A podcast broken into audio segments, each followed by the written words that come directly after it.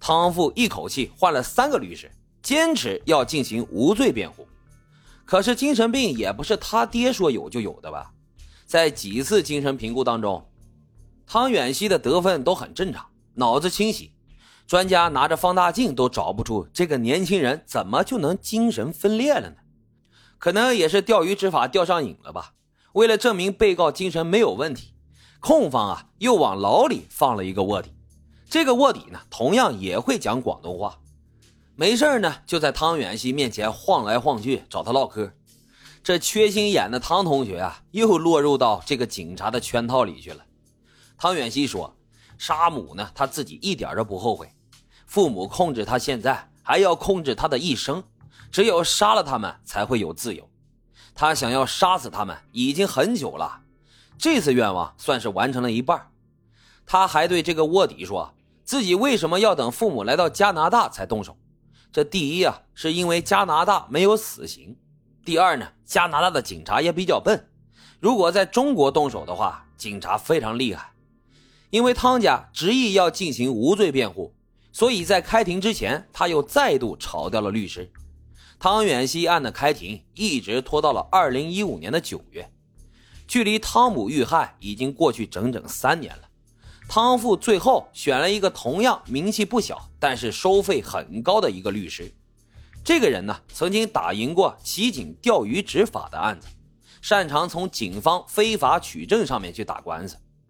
开庭之前，汤富接受了好几个采访，反复强调儿子呀还是好儿子，是父母酿就了今天的局面。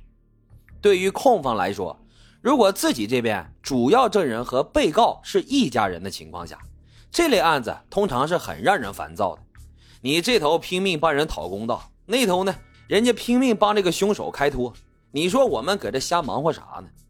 在预审的时候，记者看到汤富在休庭的时候路过被告席时，汤远熙主动问：“爸，你吃了吗？”汤富很慈爱的说：“吃了，冷不冷啊，儿子？”然后他对儿子还比了个大拇指，大拇指啊！如果这汤姆是在天有灵的话，会不会上去一口把这大拇指给他咬下来？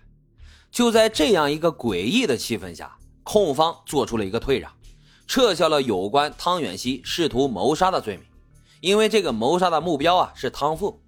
但是你看人家这个样子，根本就不在乎儿子是不是要杀他，所以在正式开庭时，汤远熙只有一个一级谋杀母亲这么一项罪名。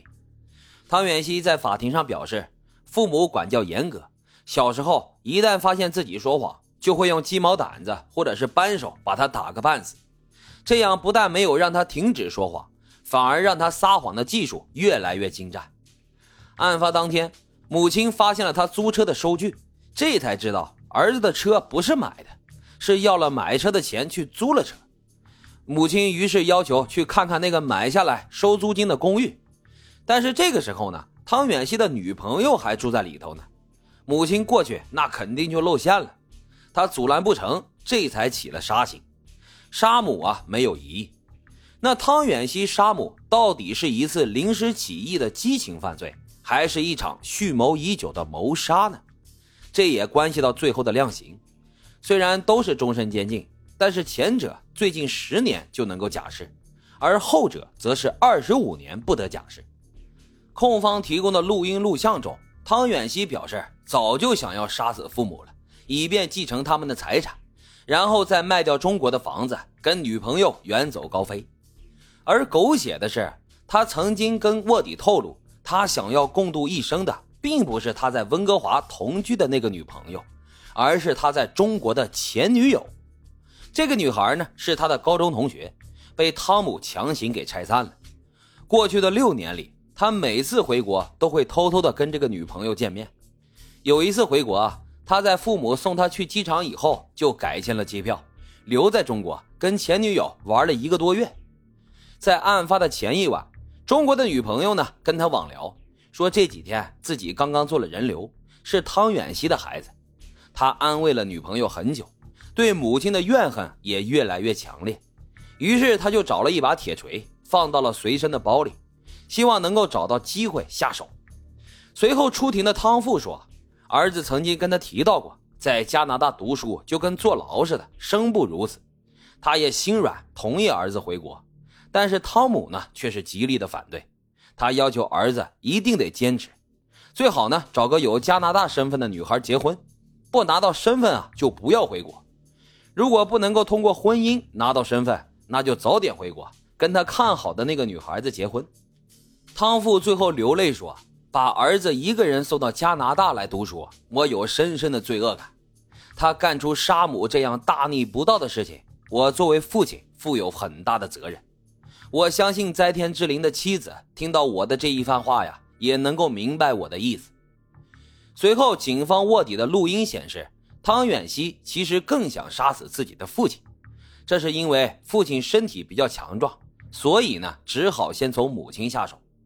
在这个过程当中，汤父几次离开庭审现场，不忍继续听下去了，但是最后还是回来选择支持儿子，希望儿子能够得到轻判。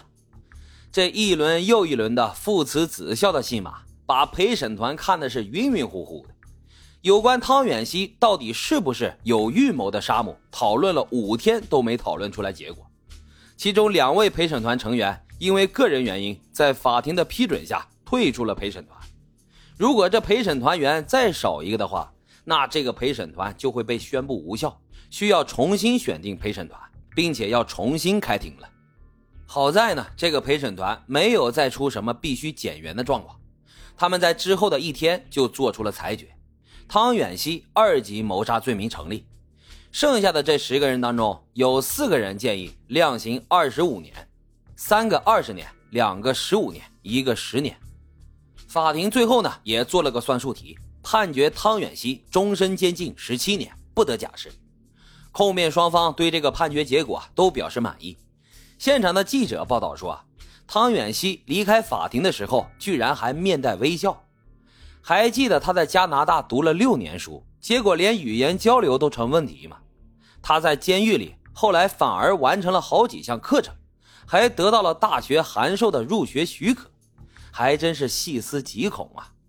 好在这个大逆不道的儿子终于得到了法律的制裁，也希望他能在监狱里面好好改造。不要出来再制造人间悲剧了。好了，今天的案子就是这样，感谢大伙儿收听老白茶馆，欢迎大家在评论区积极的留言、订阅、点赞与打赏，咱们下期再会。